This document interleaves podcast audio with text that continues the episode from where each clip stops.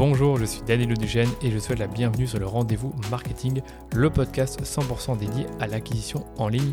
Qu'elle se fasse via les médias sociaux, la publicité en ligne ou le contenu, vous trouverez sur ce podcast des astuces, des bonnes pratiques et des stratégies déjà appliquées par des consultants spécialisés, agences et marques à succès pour booster votre acquisition. Et quant à moi, je me charge de tout dégrossir avec mes invités ou en solo afin que vous puissiez mettre en pratique ces conseils et ces stratégies dans votre business. Mais attention, dans le digital, ce qui était vrai aujourd'hui ne le sera peut-être plus demain, alors abonnez-vous à ce podcast pour rester constamment à jour. Ce podcast est rendu possible par DHS Digital, l'agence Social Ads experte en publicité Facebook que j'ai lancée pour accompagner les marques, jeunes ou établies, à accélérer leur croissance. Pour y arriver, on a développé une approche de la publicité qui combine expertise des leviers Social Ads, expertise créa et conseils stratégiques pour l'e-commerce. Et si vous cherchez justement à diminuer vos coûts d'acquisition ou scaler vos campagnes, je vous donne rendez-vous sur dhsdigital.eu pour m'en dire plus sur votre business. Bon épisode.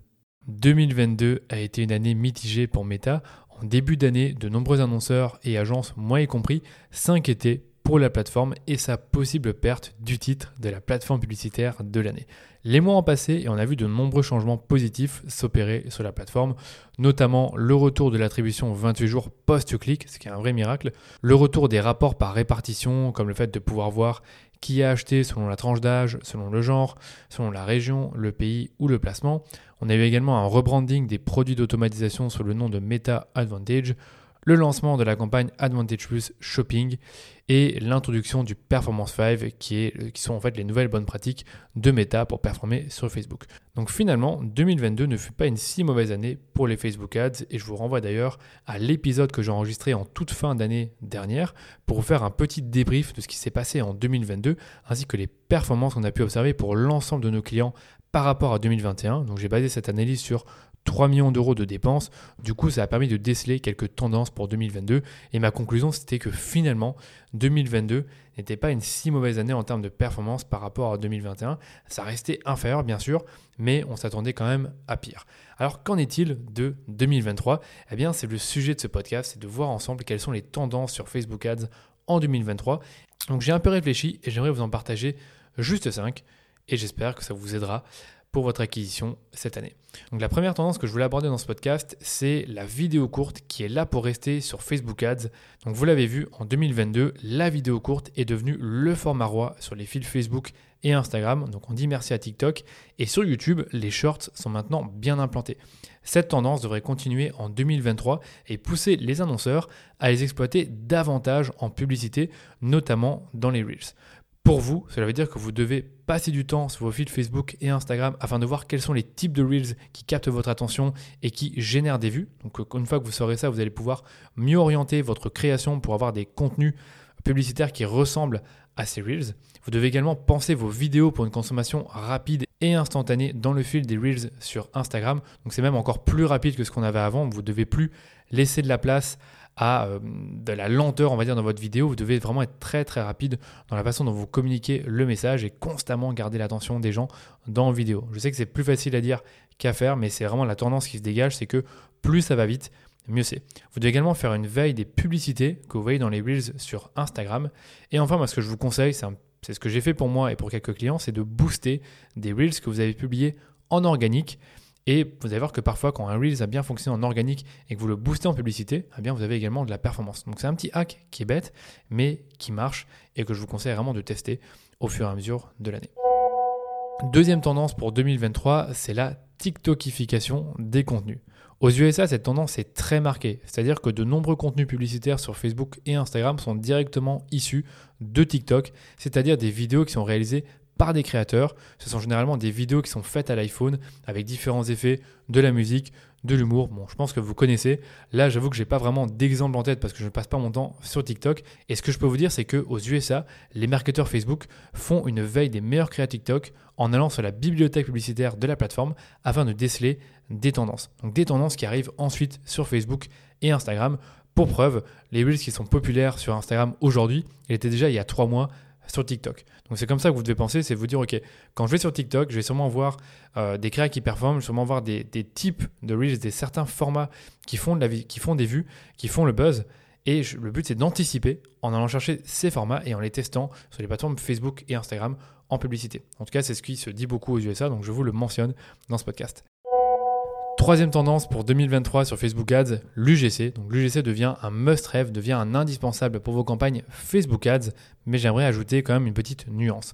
Donc aujourd'hui, créer du contenu UGC devient un métier à part entière pour certains créateurs. Il faut savoir qu'aujourd'hui, des personnes comme vous et moi vivent de la création de contenu. Encore une fois, c'est une tendance qui est plus marquée aux USA avec des personnes qui vraiment font euh, de la création de contenu UGC, donc le fait de se filmer à l'iPhone, de tester des produits et ensuite d'envoyer ces vidéos à, des marques, eh bien, elles font de ça un métier. Donc, qu'est-ce que ça signifie? Eh bien, ça veut dire que les contenus UGC deviennent une commodité. Donc, ça veut dire également que les annonceurs vont devoir être plus fins et plus ingénieux avec les UGC, parce que si tout le monde utilise des contenus UGC, eh bien, les contenus deviendront moins performants.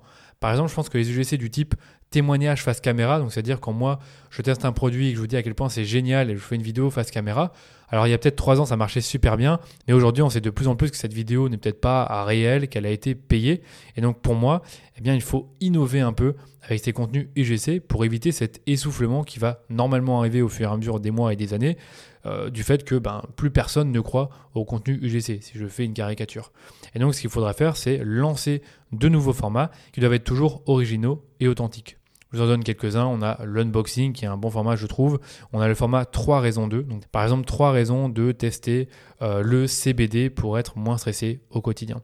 On a également les formats d'éducation de produits. Donc là, cette fois-ci, vous n'êtes plus forcément en train de le promouvoir, mais plutôt de montrer comment l'utiliser, de montrer quel type de bénéfices vous en retirez. On a les formats routine que je trouve pas mal et qu'on voit pas encore beaucoup en France, les formats de démonstration de produits et encore d'autres formats dérivés de TikTok comme le TikTok Response ou le TikTok Made Me Buy It. Donc ce sont des formats qu'on voit pas mal sur TikTok et qui sont pas encore beaucoup utilisés en France. Donc ce que je veux juste dire par rapport à cette tendance, c'est que oui, il faut faire de l'UGC, mais il faut également faire varier les formats pour éviter d'avoir tous les mêmes formats UGC de type témoignage face caméra, comme je vous le disais. Je pense que ce type de format, tout doucement, va s'essouffler avec le temps. Bien sûr, il faut que vous testiez et si ça ne marche pas, vous en testez d'autres. Mais concrètement, ce que je pense, c'est que ce type de format devrait s'essouffler parce que, ben, tout doucement, on en a déjà vu beaucoup. Petite parenthèse sur le podcast en cours, je m'adresse aux entreprises et aux e-commerçants qui font la publicité Facebook et investissent plusieurs milliers d'euros par mois sur la plateforme.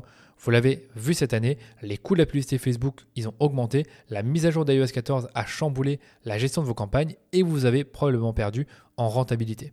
On a eu le même problème pour nos clients à l'agence et on a fini par trouver des solutions qui ont permis de récupérer des ROS parfois supérieurs à ceux que l'on observait en 2021.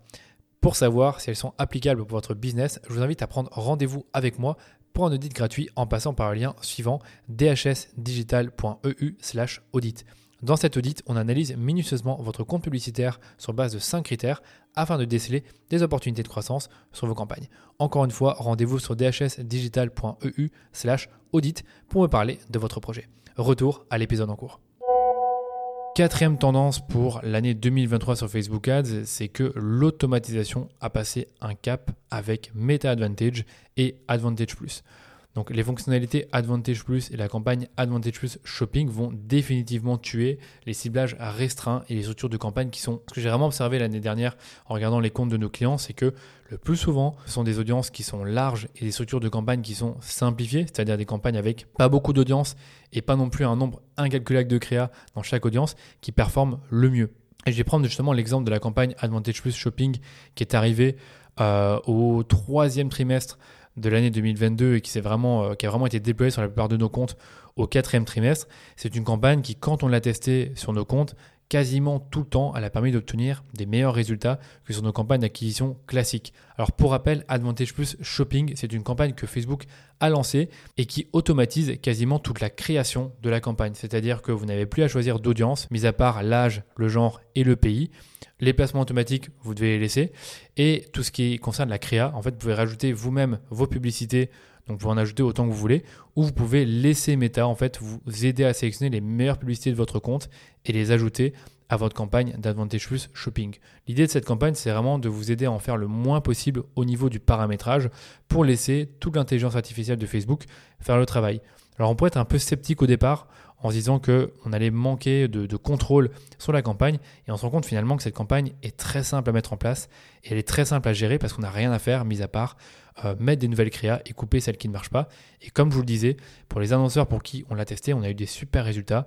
On avait d'ailleurs un annonceur automobile pour lequel on a eu une baisse de 39% du CPA par rapport à la campagne d'acquisition principale qui tournait depuis plusieurs mois. Et pour un autre annonceur dans l'agroalimentaire, on a eu un CPA à 10,70 euros, soit deux fois plus bas que les CPA normaux en acquisition qui sont généralement à 20 euros. Et cette campagne était multigamme. C'est-à-dire que dans cette campagne, on a mis un maximum de produits sans forcément se soucier du fait que ben, si on met par exemple des, produits santé, ben, on devait forcément cibler des personnes intéressées par la santé. Si on met des produits pour la muscu, eh bien, on devait cibler des personnes intéressées par la muscu. Là, on n'a pas fait ça du tout. On a mis les meilleurs produits euh, enfin ceux qui fonctionnent le mieux sur le compte et les meilleurs créas, et on a laissé Facebook faire sa magie. Donc franchement, pour l'avoir testé et pour l'avoir avoir vu les résultats, je peux vous dire une chose, c'est que laissez Facebook la main avec cette campagne et vous allez voir que parfois les résultats sont assez incroyables alors que vous n'avez quasiment rien à faire.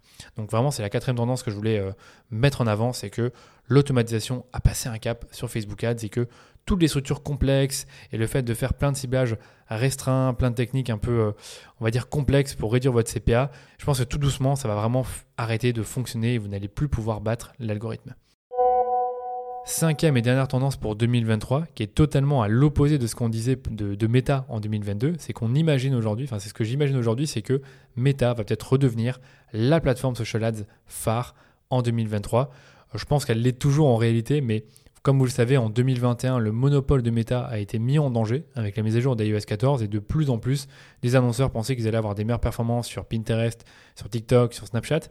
Et on a vu finalement que Meta a bien rebondi et que de nombreux annonceurs ont retourné leur veste, moi y compris, en disant que finalement bah, la meilleure plateforme euh, en social ads pour avoir des résultats, bah, ça reste Meta, donc Facebook et Instagram.